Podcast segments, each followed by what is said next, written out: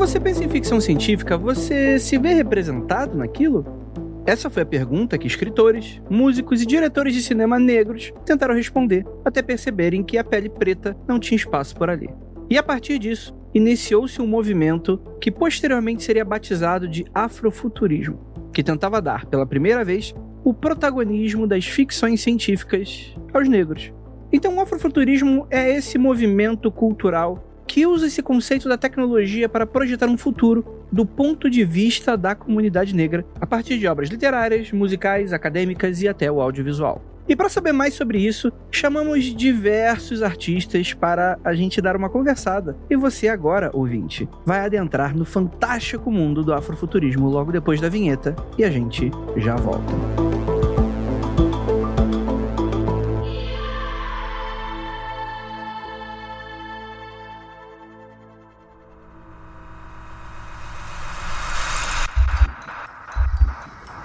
Nada de errado com seu áudio. Adentramos agora através dos seus sentidos. Estamos preparando você para o que vai acontecer nos próximos minutos. Além do que conhece por tempo e espaço, o contato com algo além. Não conte para ninguém e nunca olhe para trás, pois este é Mundo Freak Confidencial.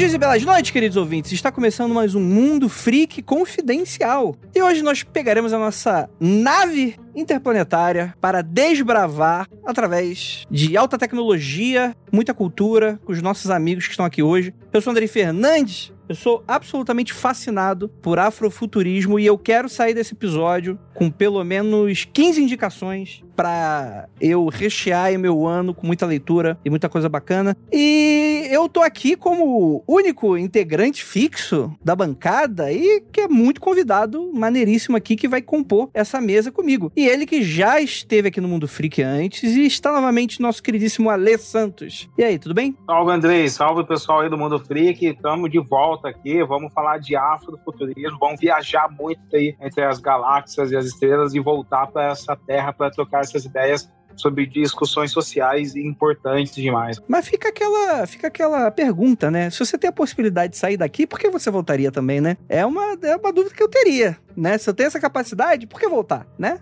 É. e temos aqui uma convidada mais do que especial. Nossa escritora de afrofuturismo, Lu Ain Zaila, que está aqui com a gente hoje. Por favor, o que não te conhece, se apresente. Olá, gente. Aqui é a Luan Zaila, escritora futurista, pedagoga, e bora conversar um pouco mais aí sobre o que, que a gente tem feito dentro desse movimento aí na literatura e outros campos com afrofuturismo. Bora. Perfeito, perfeito, perfeito. E temos aqui também pela primeira vez no Mundo Freak, por favor, se apresente, nosso querido Cândido. Olá, pessoal, bom dia, boa tarde ou boa noite, não sei. Eu sou o Rodrigo Cândido, vulgo Cândido, ilustrador e quadrinista. Eu espero acrescentar com essa galera aí, que só tem gente foda demais, né? Tô me abaixando aqui. o nível tá bem alto.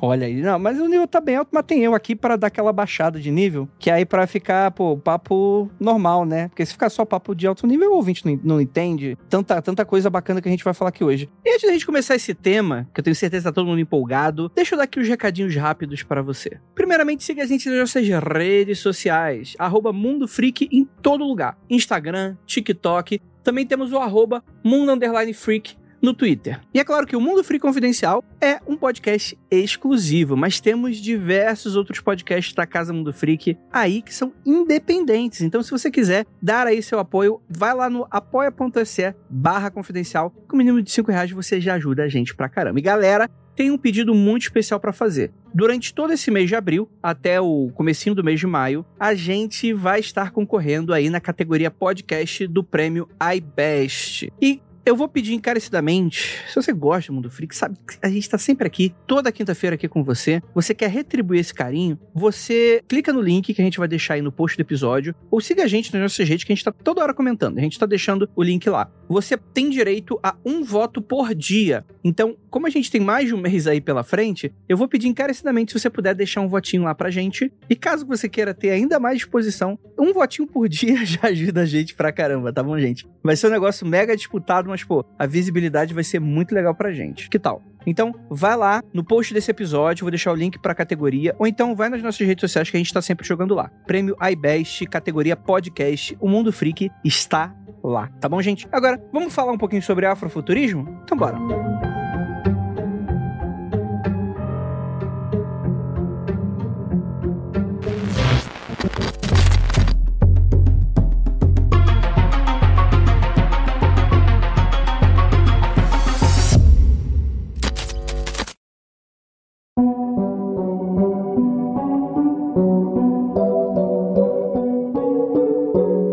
Afrofuturismo, ele é um termo que, assim, eu já ouvi falar que ele é um termo ainda em, em, construção. Tem muita coisa nova, muita coisa legal surgindo nisso. Mas, em teoria, em resumo, a gente tem aí um conjunto de elementos, né? Desde estética cultural, filosófica, histórica, da intersecção da cultura africana e misturando com bastante ciência e tecnologia, que é muito comum aí no, no, no sci-fi. O afrofuturismo, ali, ele seria meio que um braço do sci-fi. Eu tô certo ou eu tô viajando na maionese? Cara, isso é um erro interpretar o afrofuturismo como um braço do sci-fi, porque o sci-fi ele parte de uma tradição toda branca que começa na Europa e depois ela, ela se localiza nos Estados Unidos. E o afrofuturismo não nasce dentro dessa tradição, tá ligado? E ele não nasce, inclusive, como um gênero literário, ele nasce como um movimento de reivindicação artístico, sabe? E ele, quando ele surge, o afrofuturismo, a gente vai acabar discutindo sobre todas as referências iniciais dele, e que sim, ele ainda está surgindo em vários momentos do mundo, inclusive no Brasil, mas ele nasce totalmente desconexo do que seria a tradição do sci-fi, né? Quando a gente fala de sci-fi, então se o, o, ouvinte aí não é tão fã de sci-fi, não sabe que existe assim, existe todo um cânone de ficção científica, existe toda uma estrutura de revistas, eventos, nomes de ficção científica que permearam toda essa construção do imaginário de ficção desde o século 17, 18 e principalmente século 19 onde a ficção científica verdadeiramente é, é fundada, e o afrofuturismo ele não nasce conectado com todo esse contexto, ele nasce inclusive de contextos diferentes, que é a reivindicação social, sabe? Ele se torna assim, ele, ele entra pro, pro sci-fi e ele se,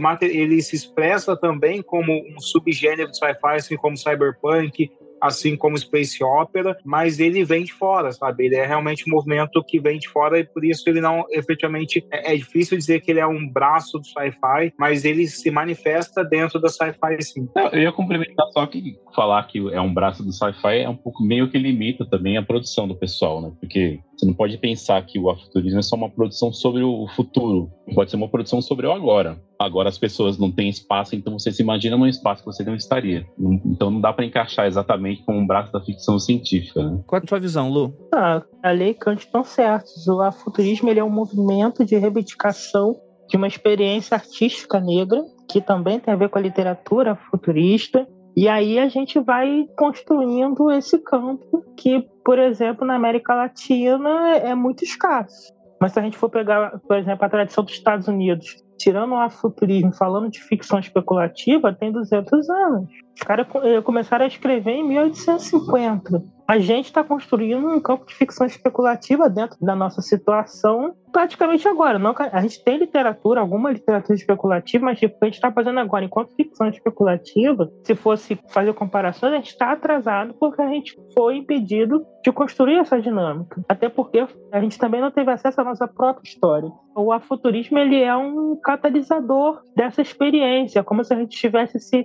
auto-restituindo o que a gente nunca vai ter chance de ter de uma geração para outra geração. Eu nunca vou poder ouvir dos meus pais ou dos meus avós histórias especulativas. Então você pega, por exemplo, o Amos Tutuola, quando ele escreve O Bebedor de Vinho de Palma, que é um livro é, especulativo, não tem a ver com futurismo. Mas, tipo, ele lá em 1940, ele pega histórias que ele ouviu dos avós, dos bisavós e da comunidade nigeriana dele. Então você tem outros autores que também têm essa experiência. E aí a gente não tem isso para conectar com os dias de hoje, com o que a gente sabe de hoje de tecnologia, o que a gente sabe hoje de cultura. Então, a gente está se refazendo dentro da, das nossas possibilidades na diáspora e tentando contar essas novas histórias. Por exemplo, quando a gente fala de tradição da ficção científica, a gente vai remontar lá Amazing Stories, que é a primeira revista que fala de ficção científica ali em 1928. A gente vai começar a falar da revista Isaac Asimov. A gente vai falar da Associação de Ficcionistas Internacionais que se retroalimentam. Então, quando, por exemplo, Tarantino vai escrever, ele se baseia na Pulp Fiction, que foi uma forma de fazer ficção científica também. Quando novos escritores vão escrever, ele se baseia no Philip K. Dick, ele se baseia em vários outros autores clássicos, e todos eles passaram por essa essa estrutura de revistas, de premiações, o Prêmio Hugo, o Nebula, todo esse, esse cânone, esse, essa estrutura que forma o cânone da ficção científica, sabe? Então, o afrofuturismo não vem daí. Ele depois chegou aí, né, com a Octavia Butler, então a gente vai acabar falando sobre ela, sobre como assumiu essas posições dentro da ficção científica, mas a, a forma que ele nasce, ele nasce, assim, de uma maneira muito difusa, é, de uma maneira que até hoje a gente pode olhar para trás e reconhecer alguns aspectos afrofuturistas em África Bambata, em Basquiat, é, em Carlinhos Brau, em várias outras pessoas que não necessariamente estavam conscientemente fazendo parte de uma tradição de ficção especulativa, mas que, por conta de cada pedacinho do pensamento que eles tiveram sobre a negritude futurista, eles acabaram ajudando a gente a construir hoje os primeiros pilares do que no futuro serão a tradição da ficção especulativa negra brasileira. Entendi, entendi. Eu acho que isso faz todo sentido, né? Porque como você mesmo falou no início, Ale, a gente tem uma tradição muito específica, né, de, de gente branca fazendo ficção científica. E, e, até eu acho que é até bom a gente mencionar um pouco desse assunto, né, que acaba indo um pouco mais para a discussão social, que é ótimo, que é importante a gente estar tá falando sobre isso, que é a necessidade disso, porque talvez um ouvinte meio desatento, né, que, poxa, vai pensar naqueles grandes clássicos de ficção científica, né, vai pensar em Asimov, vai pensar essas paradas. Talvez erroneamente vai achar que, que tá tentando, sei lá, fazer outra coisa, coisa, ou fingir que não existe, ou tentar apagar de alguma maneira, o que seria completamente um pensamento equivocado, mas na verdade é tomar para si uma coisa que nunca foi nosso, né? De pessoas não brancas, vamos colocar assim, né? E, inclusive, Lu, você estava falando um pouco da, da diáspora. Me explica um pouco pra gente passar pro nosso ouvinte, caso ele esteja aí um pouco perdido nessa perspectiva. Oi, quando a gente fala em diáspora, é, diáspora é um termo geral para povos deslocados do seu espaço, que seria Natal. Quando a gente fala afrodiáspora, a gente está falando dos negros fora da África. E no caso do Brasil, ele é reconhecido, por exemplo, pela União Africana como um sexto continente dos povos africanos. Então é por conta do tamanho da população negra que existe no Brasil. E a gente também tem uma população negra até bem grande no resto da América Latina. Se a gente for fazer conta, tem país que tem 30%, 40%, 25%. Tem também a grande população indígena, tem lugar que tem 60%. E aí, quando você vai conhecer esses países da América Latina, você não vê essa população como representada, né? Então, essa é uma questão que a gente fala em relação à diáspora. Esses povos que não estão no seu local, que seria originário, mas é uma grande população que pode ser reconhecida até como uma espécie de uma nação conectada, né?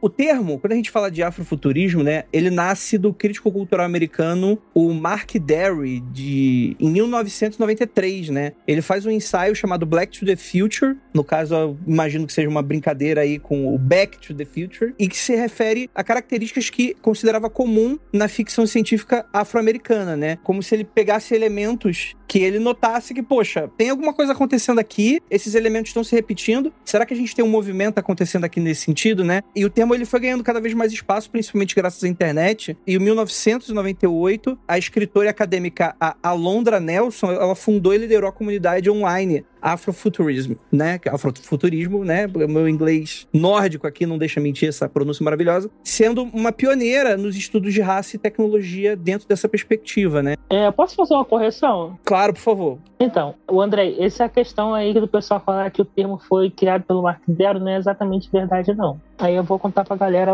a história, rapidinho. Tem uma revista que foi lançada em 2019 aqui no Brasil. Caramba, agora eu esqueci o nome dela. Foi feita uma tradução desse artigo de 1990 e tanto. E aí, o Mark Derry, ele entrevista três autores importantes do movimento que é o Samuel Delany, o Greg Tate e a Tricia Rose. E ele é o entrevistador então, tipo, o Greg, a Trícia e o Samuel Delany é que vão responder perguntas que ele fala assim: ah, como é que é a questão da ficção científica? Como vocês veem essa questão do vazio de pessoas negras na, no, no, nas ideias de futuro? E aí eles vão falar sobre isso. E aí, inclusive, as, as, respostas do Samuel Delany são as mais incríveis possíveis. Você precisa ler umas duas vezes para você ficar pensando assim: caramba, o cara é uma biblioteca da ficção científica que ele está dentro. E aí, nisso, é que ele acaba falando o termo afuturismo. Mas quem funda o pensamento do afuturismo, inicialmente ali nessa entrevista, são esses três autores negros. Eles vão falar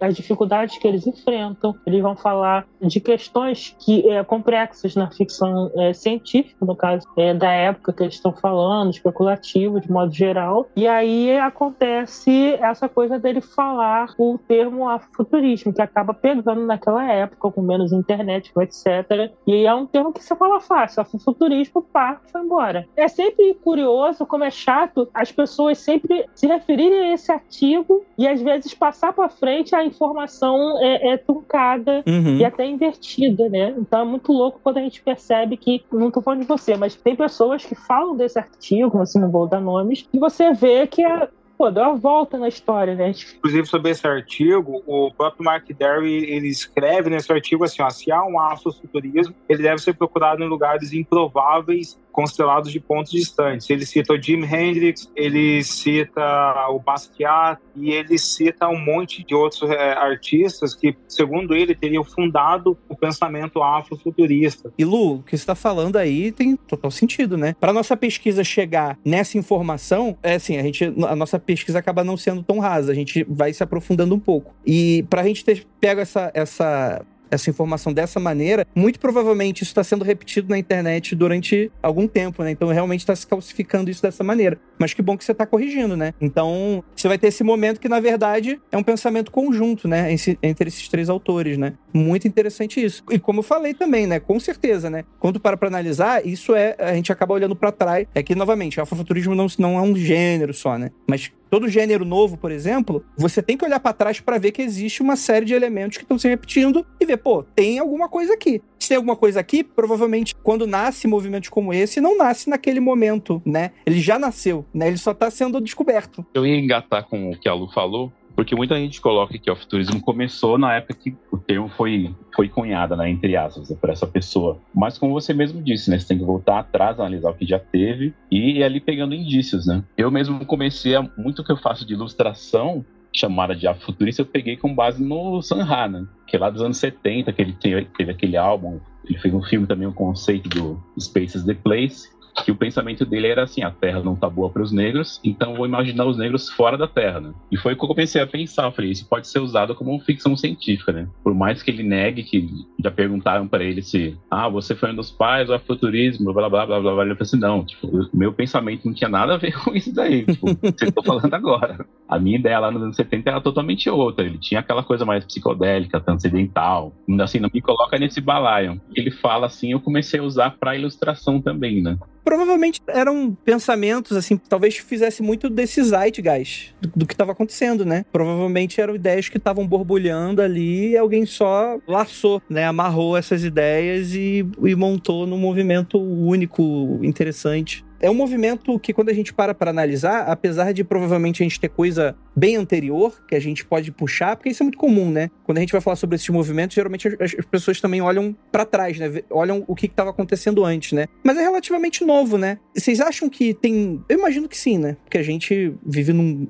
país e num mundo completamente racista. Mas vocês acham que existe muita. Assim, do ponto do trabalho de vocês, por exemplo, vocês enfrentam muita resistência do tipo, ah, afrofuturismo não existe, ou do tipo assim, ah, não sei, qualquer tipo de crítica nesse sentido?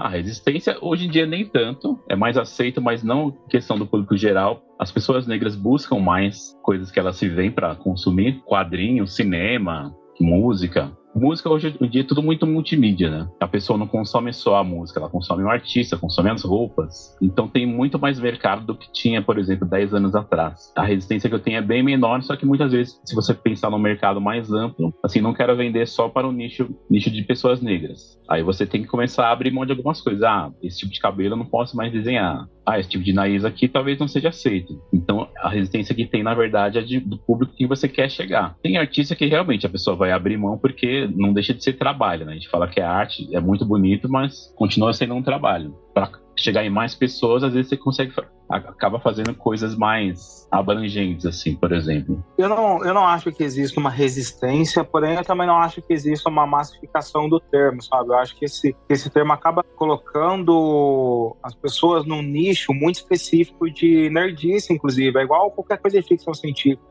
A gente fala de cyberpunk, mas quem efetivamente vai numa livraria falando eu quero comprar cyberpunk, eu quero, eu quero abrir a Netflix e assistir uma série de cyberpunk, são poucas pessoas, sabe? Então acho que o afrofuturismo, enquanto termo, ele esbarra nisso que é uma característica da ficção científica. Se você já gosta de ficção científica, você já é o, nerd dos nerds, você já tá tipo ali dentro do, de uma caixa de busca de, de questões muito específicas de como lidar com a ficção especulativa, sabe? Então, por exemplo, o próprio Pantera Pantera Negra, que é para muitas pessoas, a gente vai entrar nessa polêmica, uma expressão do afrofuturismo, não é vendido pela Disney como afrofuturismo. Quem vê ali na, na, na, propaganda oficial do Pantera Negra, o próximo filme afrofuturista, porque eu acho que uh, não é uma pauta massificada o suficiente para eu parar qualquer pessoa na rua e falar: olha, eu escrevo afrofuturismo. Pessoas muito específicas, com desejos muito específicos, vão uh, se conectar com esse termo. Assim como é com todos os outros subgêneros gêneros da ficção científica e ficção especulativa também. Mas eu acho que a gente tem, dentro das pessoas que têm essas, essas necessidades específicas de ficção especulativa, ele tem se fundamentado bastante. Eu recentemente dei uma entrevista para o The New York Times falando sobre afrofuturismo aqui no Brasil e é um, um, indício de que não só as pessoas estão interessadas em falar de afrofuturismo, como já estão buscando visões afrofuturistas de fora do eixo estadunidense, que é uma coisa importante pra caramba para mim. Uma experiência diferente, né? Do sul-americano pro norte-americano, né? Total o afrofuturismo, já entrando um pouco nessa questão, é, ele nasce, a gente está falando assim do Black the Future, do Mark Derry, é, do Delaney, dessa galera que é estadunidense. Né? A gente vai falar da, dos pais do afrofuturismo, Sun Ra, Octavia Butler, eu, eu citei Jimi Hendrix aqui, por exemplo, o Basquiat. Então a gente está localizando eles muito nos Estados Unidos. E a gente sabe que o Brasil é o maior povo negro fora da África, não os Estados Unidos. E o Brasil tem toda uma configuração histórica, social e política diferente dos Estados Unidos. E por isso, quando o afrofuturismo começa a se materializar aqui no nosso país, ele começa a ganhar contornos que não existem lá. Por exemplo, quando o Fábio Cabral começa a publicar e colocar questões Yorubá são coisas que não tem nos Estados Unidos, dessa profundidade, sabe? O povo Yorubá é brasileiro. Então, os Estados Unidos, ele começa a olhar, inclusive o Sun Ra, que ele começa que é o músico lá de jazz que, que é considerado o pai do afrofuturismo, ele tem uma visão estadunidense do Egito, de como seria a negritude egípcia, tá ligado? Ele é muito imerso nessa visão, porque parece que nos Estados Unidos, como eles são ou evangélicos e as pessoas ou cristãs ou de alguma maneira as tradições mitológicas africanas não se consolidaram lá como se consolidaram no Brasil com o Yorubá. Aqui a gente não precisa olhar para o Egito, aqui a gente vai olhar do povo Yorubá mesmo, para todas as tradições, candomblé, umbanda, essas coisas, e, e colocar isso no nosso afrofuturismo, tá ligado? É, o que a colocou é certíssimo. A gente tem várias tradições negras aqui no Brasil. A gente tem conexões com conteúdos que estão lá. A gente tem conteúdos que a gente ainda não conhece aqui, inclusive contos que ficaram dessas tradições. Eu até estava procurando o livro do Mestre Didi, muito difícil de conseguir. E ele escreveu várias histórias de tradições africanas, já aqui na diáspora, né? E aí a gente tem esse diferencial realmente do, do afuturismo que é feito no Brasil. Ele vai ter algumas nuances diferenciadas e até dentro da noção completa do que a gente tem de, falando específico de literatura, ficção especulativa, é, nos gêneros especulativos em geral, a gente vai trazer algumas coisas diferentes que não é comeram não são costumeiras na literatura. A gente vai falar de lugares diferentes, a gente vai falar de pessoas diferentes. Então isso cria uma estranheza, porque as pessoas ficam esperando coisas gigantes, explosões, e aí você pega uma tradição negra onde essas pessoas que têm algum poder ou alguma capacidade, elas estão no cotidiano, andando ao seu lado e não estão efetivamente alterando o universo. Então a gente tem uma tradição diferente de contar história. Você pode pegar é uma, de repente alguém que vive há, sei lá, mil anos, cem anos, ou 300, e ela vai estar tá fazendo alguma alteração na realidade de alguém hoje, que passou ali pela rua. Então se não, não, não tem aquela coisa gigante de, de, de monstros, de lutas gigantes. A gente também pensa nesse fantástico cotidiano. O que é esse fantástico cotidiano? Então, você pode contar histórias fantásticas numa comunidade, você pode contar histórias fantásticas com alunos de escola pública, você pode contar histórias fantásticas numa área ribeirinha. Sim, e a gente está aprendendo, nós, pessoas negras, nós, povos indígenas, principalmente essa geração que veio dessa construção de movimentos sociais, de luta por direitos, a gente está construindo essas possibilidades, inclusive contando histórias extra-terra ou em outros mundos, ou criando novos mundos, que foi o que o Ale falou aí, do Macumba Punk do Cabral, e a gente está construindo essas diferenciações. Então eu acho muito interessante. E ao mesmo tempo, a gente está nessa construção que faz parte também de um processo que a América Latina também está começando a enxergar. Quer dizer, o Brasil faz parte da América Latina, mas quando eu falo América Latina, por exemplo, você vai, eu fui, eu tive no Chile ano passado, novembro, e a ficção especulativa é algo muito novo para as pessoas negras lá. E geralmente está dependendo da nossa própria experiência, força e dinheiro. Não tem mercado ainda. Diria que é uma tipo uma cena, né? Tem uma cena acontecendo, mas ainda não é mercado, né? Não tem. Isso, a gente está construindo na relação. É, para você ter uma ideia, assim, ó, a gente está falando que os Estados Unidos, a primeira ficção preta, ficção especulativa negra que se tem registro é de 1850, que é exatamente o mesmo ano que foi publicado o Úrsula aqui no Brasil, né? Que foi exatamente o. Enquanto aqui estava sendo produzido um romance de escravidão, né, uma narrativa assim, lá nos Estados Unidos já estavam se criando uma ficção especulativa. Martin Delany, ele tinha produzido, ele tinha um periódico, ele é um dos pais do nacionalismo negro, inclusive, e ele tinha publicado uma, uma história chamada Blake or The Hurts of America, que era uma história que tinha quase uma utopia que seria uma Wakanda é, comunista, onde as pessoas negras fugiriam da escravidão e construiriam uma nova sociedade negra lá, tá ligado? E isso já era uma ficção especulativa que estava surgindo em 1859, no mesmo ano que foi publicado o Urso aqui no Brasil. Então, eles, fora do Brasil, fora da América Latina, as pessoas enxergavam a ficção especulativa como algo de valor aqui, no, aqui na América Latina, e eu imagino que muito disso venha por conta do pensamento militar positivista, que achava que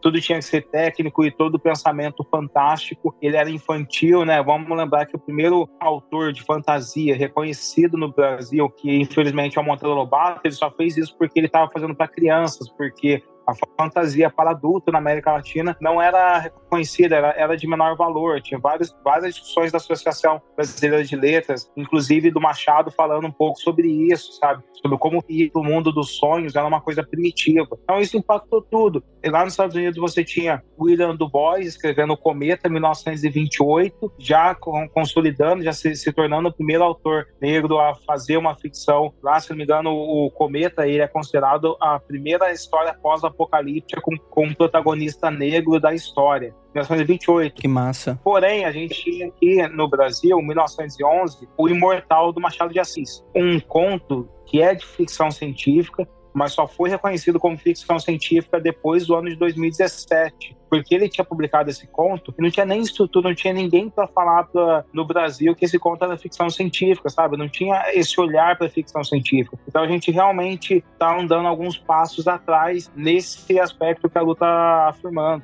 É, eu só lembrar, em 1902 foi a primeira história de uma mulher negra, que foi a, a, a história completa que ela escreveu, a Paulina Hoffman. E ela escreve uma história, porque como a gente tem essa questão também, às vezes, do colorismo, ela escreve uma história de um protagonista de pele clara. Ele vai descobrir que a marca dele veio de povos da Etiópia. E aí, quando ele vai lá e tem esse surto de caramba, eu vim daqui, e o cara descobre que parte daquela população foi levada para escravidão. E aí, tipo, ele entra em colapso com aquilo, porque tinha uma civilização, eu acho que é muito legal é, quando ela bota isso na história. Essa população tinha uma civilização, uma história, uma forma de viver, e ela foi tirada do seu lugar. E aí ele olha para parte daquele lugar vazio, e aí ela traz isso para dentro da discussão da ficção mas ao mesmo tempo trazendo também a experiência da tecnologia construída por esses povos. Nossa, que interessante. É o tipo de coisa que um branco não consegue escrever, né? Nesse sentido, né? Porque, pô, é muito isso, né? Uma experiência que é muito difícil de ser compartilhada dessa maneira, né? E é uma proposta muito forte, né? Eu só queria ressaltar, André, quando a gente fala da construção do afrofuturismo brasileiro, que até mesmo aqui dentro tem uma variedade muito grande. Então, quando eu olho, por exemplo, para algumas construções musicais, por exemplo, da Gabi Amarantos, para mim é puramente futurista.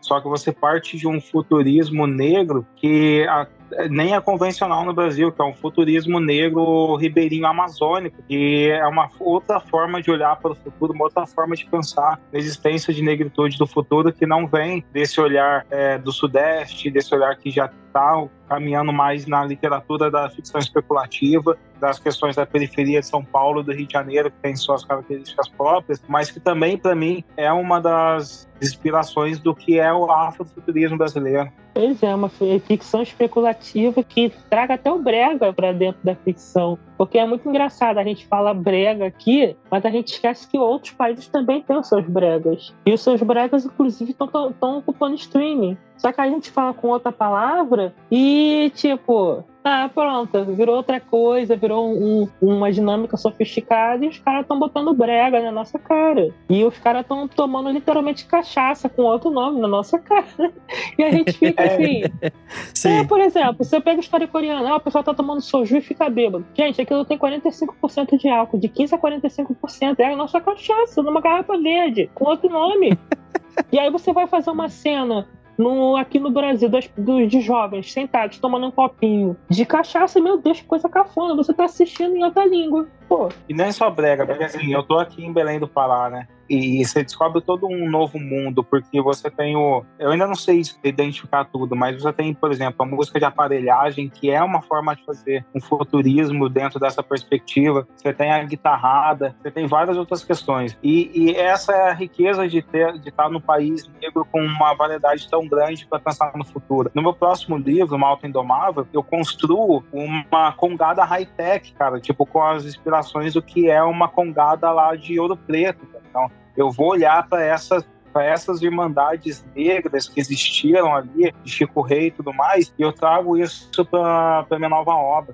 Tem muita aquela coisa da gente ter a base do afuturismo que nasceu, pode ter nascido nos Estados Unidos o termo, então a gente acha que tem que ser como, por exemplo, o Sanha mesmo, alguns outros autores que pensam nesse Egito, Egito mítico, só que o passado do povo negro são milhares de povos diferentes, né? Pode ter coisa do candomblé, pode ter coisa da quebrada, ligada com rap, ligado com samba. A gente não precisa se basear apenas no, no ancestral de 5 mil anos atrás, que a gente não tem nenhum contato. Tem gente que fala, nossa, é, é muito legal, eu vou fazer aqui a, a Cleópatra com, com arma laser, e ela vai ser negra, vai ter um afro. Só que isso diz o que para você e, e para quem vai ler esse material, né? É muito mais tranquilo você fazer uma coisa sobre você. Você pode pegar uma base histórica brasileira, pode pegar algo sobre alguma luta de quilombos, transformar isso numa ficção, numa ficção futurista. A base pode ser muitas coisas.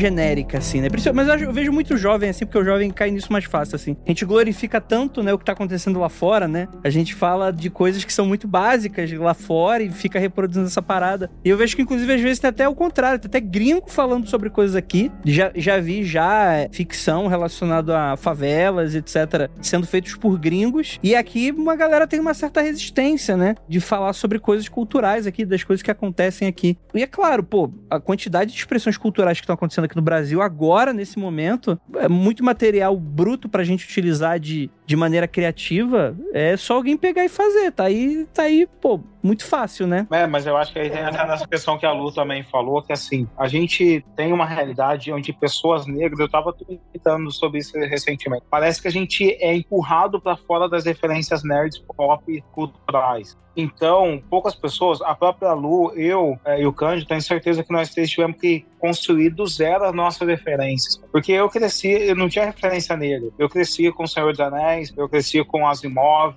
eu cresci com K. Dick, eu cresci com Robocop, todas essas paradas. Então, como que eu fui, tive que do nada virar a chapa na minha cabeça de, cara, e se eu colocar personagens negros? De onde eu vou tirar a material base cultural para reconstruir a minha experiência de vida? Isso é algo que a gente teve que, a minha geração de escritores, a gente teve que fazer na unha, tá ligado? Fazer do zero. E ainda é uma dificuldade para muitas pessoas fazer essa virada de chave. Então não é simplesmente tipo, existe um material cultural espalhado pelo Brasil, é só reimaginar eles. Tem toda uma, tradição de pensamento enquanto escritores mesmo, assim, de formação de escritores, formação de roteiristas de história em quadrinhos, de formação de pessoas ligadas à literatura, para você ser capaz de adaptar uma obra cultural para uma obra literária que realmente seja capaz de atrair pessoas, de contar uma boa história. Essa questão também da gente construir novas histórias, aí falando também enquanto pedagoga, é uma questão também de construção de imaginários construir também a credibilidade desse imaginário. Porque isso é uma questão complexa ainda dentro do Brasil. É você conseguir se libertar desses referenciais ocidentais mais americanos, é, não se desfazendo, mas tipo, existem os nossos, mas você é tão massificado pela noção de que você não pode fazer isso, ou que você não tem condições de fazer isso no nível deles, que você, que você começa a achar que você não pode contar a história. Então isso é muito louco. E é muito louco, e quando para analisar, isso tá tão impregnado que é muito prejudicial, né? É mais fácil um adolescente hoje interessado em fantasia escrever sobre um elfo e anão do que sobre uma entidade fantástica natural do Brasil. Olha que loucura! A pessoa cres cresceu e nasceu e bebeu dessa cultura desde o início e ela rejeita porque é mais legal o elfo ou não. E eu tô falando disso de, de um cara que, pô, eu tô cansado, mano. Eu não aguento mais. Ah, André, lê aqui minha fantasia. Aí tá, e o elfo louro pegou o arco e falou: Ah, mano, pelo amor de Deus, né? E a gente ainda não conseguiu fazer a transição. A gente não conseguiu ainda colocar esses imaginários. Será que a gente não tenha conseguido? A gente não, não tem a, tradição e a experiência de estar tá pegando esses imaginários e trazendo pro cotidiano. A gente tem muita dificuldade ainda de fazer isso porque é, ainda não é uma normalidade pra gente. Isso vai levar algum tempo. Acho que a gente vai fazendo, vai mais um, mais outro, mas o público ele vai se acostumar isso aí a partir dos anos e a partir da leitura. Mas a gente também é um país complexo em termos de respeito à cultura, respeito à leitura. Né? Então... Porque é, eu, eu acho que exatamente isso que a Lu falou, assim, a gente ainda não tem essa tradição de fazer isso do jeito pop, assim, a gente está começando a fazer isso agora, você vê o sucesso de Cidade Invisível, que ainda é uma série que você pode olhar e falar, olha, tem coisa ali que dá para melhorar, mas você vê que, assim, você já tem uma tradução da linguagem folclorista para uma ficção especulativa pop, e isso para mim é, é um essencial, assim, porque livros folcloristas que vão falar do Saci, que vão falar dessas paradas, existem aos montes. É, mas por que, que eles não se tornam tão pop quanto uma obra do anão e do elfo, tá ligado? Porque é por conta da, da, do storytelling, cara, por conta dessa habilidade de escrita, por conta desse, desse envolvimento com essa tradição literária de gênero fantástico, que vai ser capaz de transformar Sim. uma obra num grande Harry Potter. Eu tenho um exemplo da Toma Dayane, que é um exemplo que eu, que ao mesmo tempo que dá orgulho, dá uma certa frustração, porque ela estuda ficção especulativa lá nos Estados Unidos, na nigeriana, ela vem para o Brasil, ela estuda toda a questão do candomblé lá aqui no Brasil, em Salvador, passa um ano ano, volta pra lá e lança um livro que vira best best-seller e tá sendo considerado o próximo Harry Potter, tá ligado? E era nigeriana, ela não é brasileira. uma história brasileira. Sim. Mas porque ela tem, além de toda a estrutura de, e a linguagem, escrever em inglês permite ela ter acesso a essa estrutura de publicação, ela tem essa, essa tradição de escrita criativa que forma pessoas que têm universidades nos Estados Unidos para ajudar você a evoluir na sua escrita.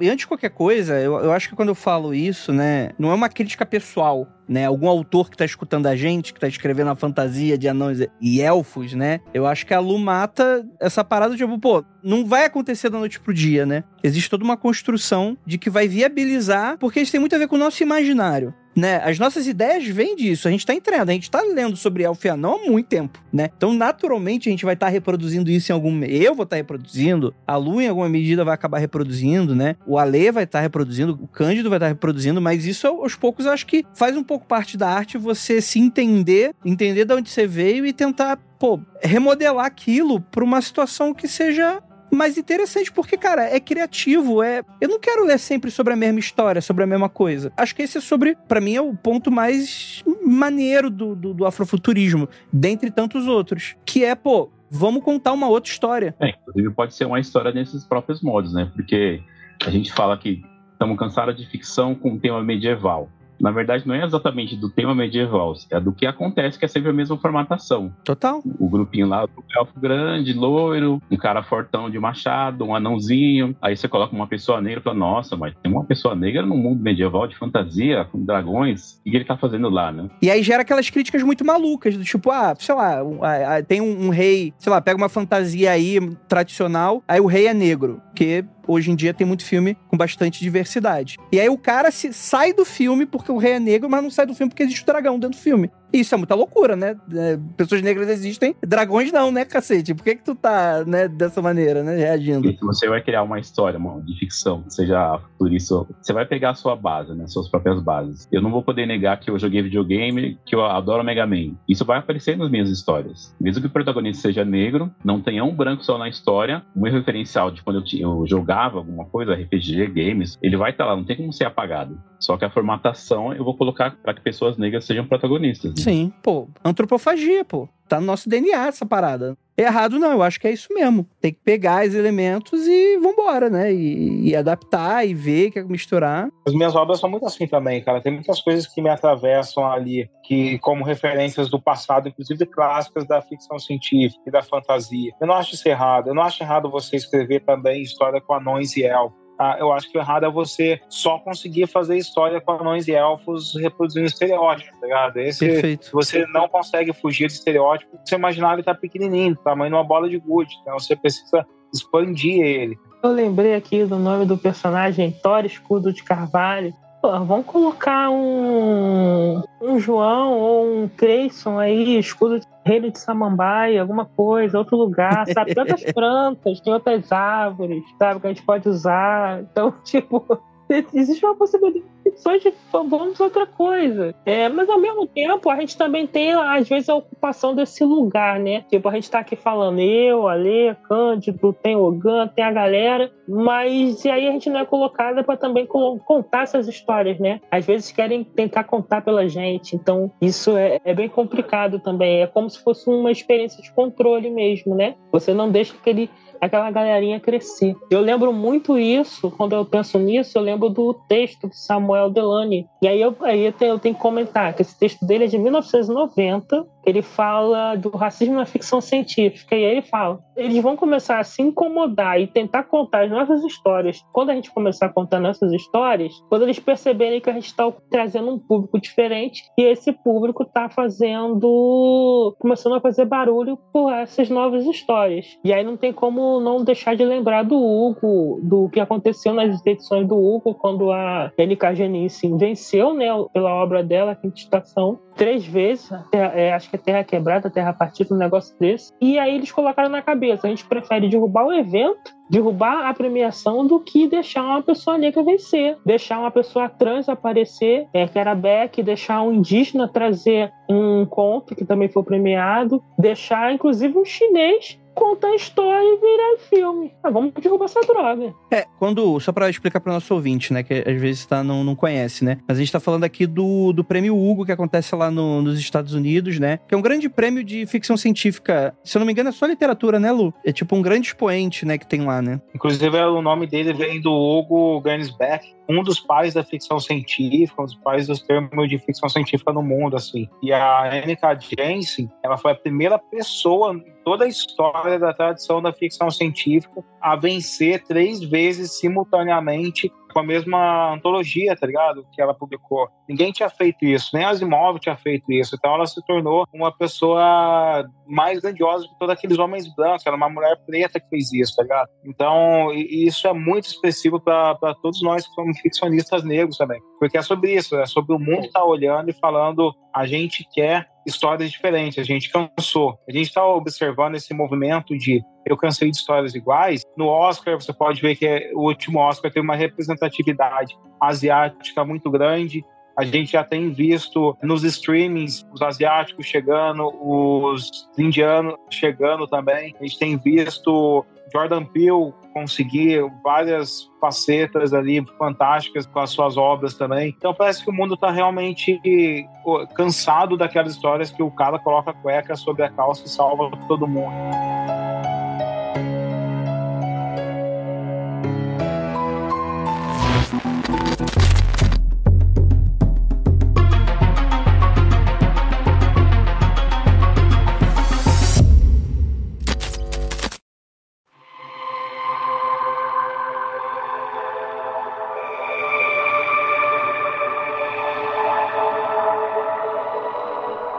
Então, gente. Vamos falar um pouco sobre referências, né? Porque o nosso ouvinte, ele tá escutando esse papo aqui e ele quer... André, eu não quero ler... O meu próximo livro não vai ser de Elfia, não. Vai ser afrofuturismo. Ou pode ser quadrinho também. Cândido tem certeza que deve ter referências maravilhosas além de todos vocês, né? Que, que eu posso consumir? E filme também, né? Eu acho que o Pantera Negra todo mundo assistiu, né? Pantera Negra e tal, ah, filme de super-herói, etc e tal. Acho que o Ale cita muito bem, né? Quando a gente tem a Disney, o marketing, não tratando ele como um filme afrofuturista, mas um filme de super-herói. Mas, cara, aquilo ali é afrofuturismo puro, né? É que tem uma coisa curiosa no Pantera Negra, porque o que a gente vê no filme, na verdade, é um conceito recente do personagem, né? Porque ele foi criado lá pelo Stan Lee nos anos 60, como se Wakanda fosse, as pessoas fossem inteligentes, porque caiu uma pedra mágica lá e todo mundo ficou super inteligente. Não tinha nada de conceito de ancestralidade, de que as pessoas estudam, tem uma tradição, e era assim, era meio que eram deuses astronautas. Assim. Veio do espaço, a nossa, tec a nossa tecnologia, isso mantém no filme, é verdade, né? A base deles é algo que tem espaço, só que tem muito mais da tradição. Perfeito. Mas vamos lá, vamos, vamos falar de referência. A Lu tinha citado, se eu não me engano, é o, o Cabral, né? Com o Macumba Punk, que é um termo que eu acho maravilhoso. Invejo não ser eu a tê-lo criado. Muito maneiro mesmo, inclusive mandar um abraço aqui pro Cabral, gosto muito do trabalho dele na literatura. Vocês podem citar pelo menos duas obras que vocês acham que são basilares, que são sensacionais para a pessoa entender e usufruir um pouco de afrofuturismo? Olha, nesse quesito, em vez de falar de literatura especificamente afrofuturista, eu vou falar de ficção especulativa negra, porque o afrofuturismo também depende de uma alta afirmação, então também não vou vestir a roupa de ninguém que de repente não estava dentro, da, dentro dessa experiência. Então, eu gosto muito dos livros da Octavia Butler. A Octavia Butler é maravilhosa. Sim, tem um livro dela que é a história do Douro. Caraca, agora eu acho que é Semente Original. É da série O Padronista. O pessoal chama de Padronista, mas acho que não é exatamente isso. Não. Semente Originária, é Semente Originária. Fica aqui a, a recomendação. Gosto desse.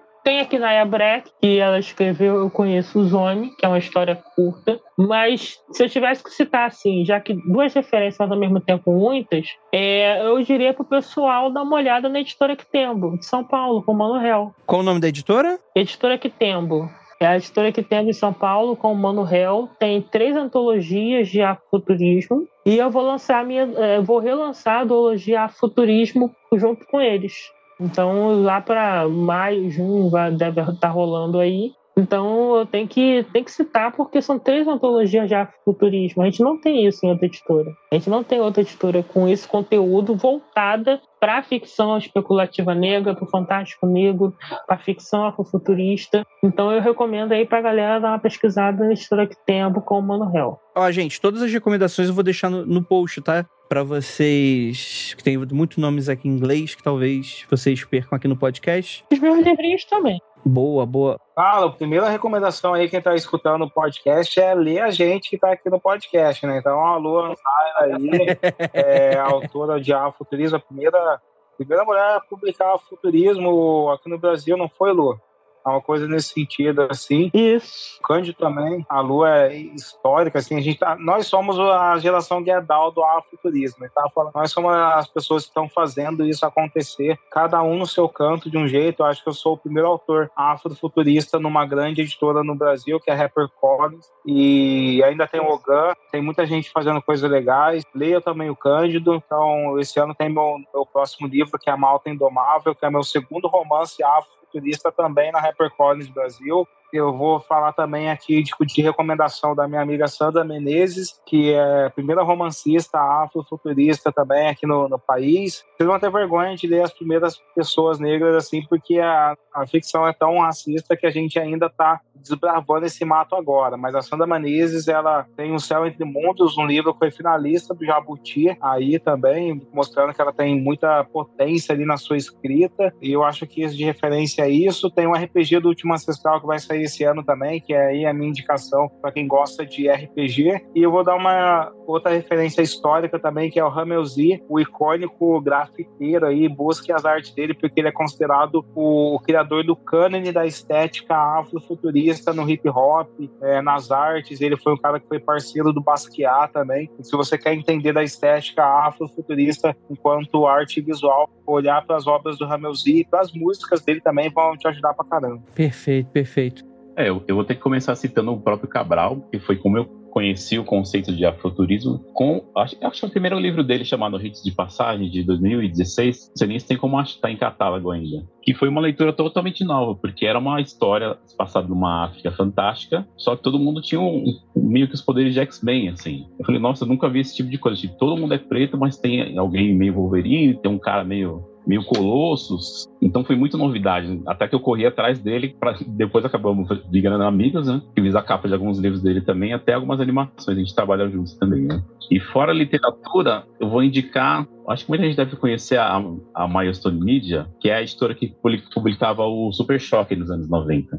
Cara, eu ia falar Super Choque agora. Eu tava esperando você terminar de falar que você falou, ah, um bando de X-Men, só que todo mundo é, é, é negro. Fala, cara, super choque, apesar de. Acho que não, é considerado futurismo, mas com certeza acho que entra no bojo aí do que a gente tá falando. Perfeito, Cândido. O criador do personagem e da editora, ele é um cara que ele trabalhou em muita coisa da DC, assim, o Dwayne McDuffie. Né? Muita coisa que a gente viu no Liga da Justiça Sem Limites, que acho que todo mundo que ouve adora, né? Uhum. Saiu da cabeça desse cara, né? Super Choque é um dos, dos melhores trabalhos deles com a Milestone, né? Que depois virou da, da Warner, que depois virou da DC, né? E foi coisa que eu comecei comecei a ler ali por scan, que não chegava aqui, tinha o desenho, e tinha que ir atrás pela internet. Ele falou, nossa, esse personagem é muito bom, mas como que eu vou ler, né? E o cara criou praticamente uma cidade inteira de personagens negros que no desenho não aparecia, mas tinha toda uma leva de quadrinhos nos anos 90, que agora estão tentando retomar, mas bem aos poucos, né? Vai e volta, mas o Super Choque continua sendo mais forte dessa leva da editora, né? Ah, com certeza, né? O desenho marcou muita gente, essa geração início dos anos 2000. Inclusive é da Milestones o primeiro, a primeira HQ oficialmente afrofuturista do mundo, que é o personagem Hardware. E foi desse mesmo criador, um desses caras que também criou o Super Shock. Acho que tem um vídeo que eu conto um pouco sobre ele, mas ele, eu não sei se ele chegou a se popularizar no Brasil, mas ele é considerado, inclusive ele é citado nesse artigo do Mark Terry como uma das primeiras manifestações afrofuturistas na história em quadrinho do mundo. É, o Hardware saiu aqui no Brasil em crossover com o Superman, né? A época que eles foram comprados pela DC. Mas aqui, praticamente desconhecido. É, eu vou fazer uma recomendação, eu vou ler tudo isso que vocês indicaram. É muita coisa boa. Vou, vou recomendar novamente Fábio Cabral. Ele é um cara que eu gosto muito, né? Ele tem o Caçador Cibernético da Rua 13 e mais alguns outros trabalhos. Dê uma olhada lá, eu vou deixar as redes sociais dele para você acompanhar, links aí no post do episódio. E é isso, galera. Se afrofuturizem-se.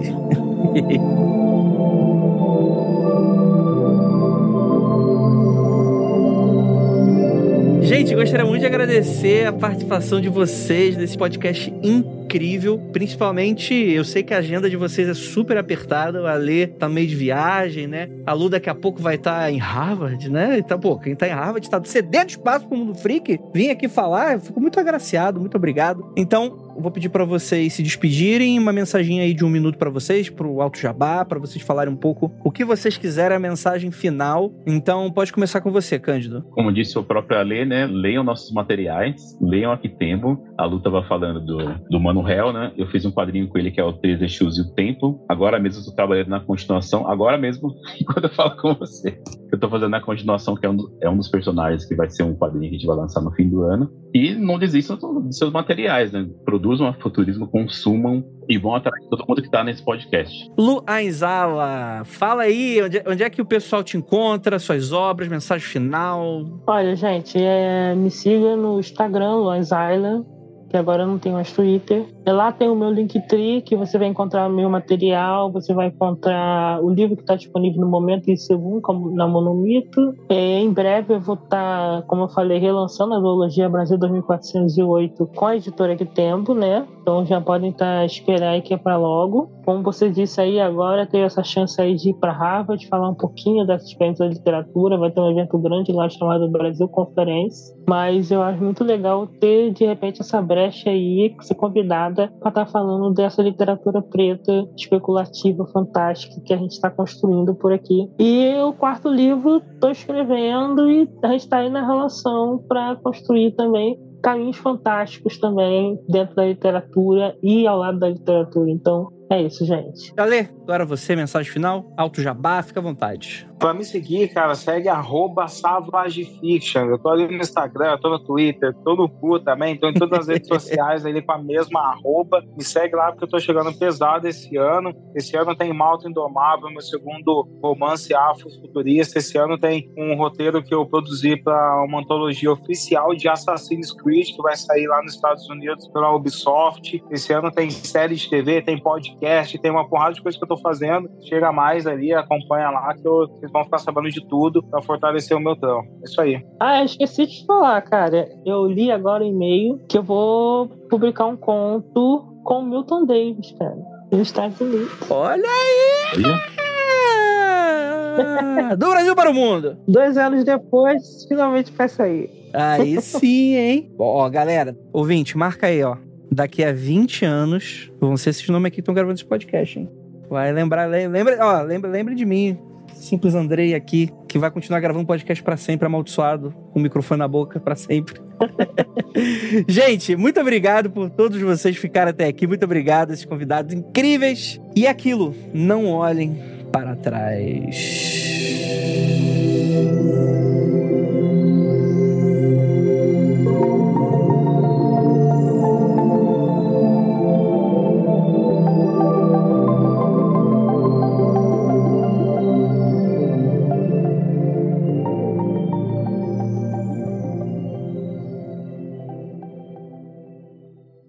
mundofreak.com.br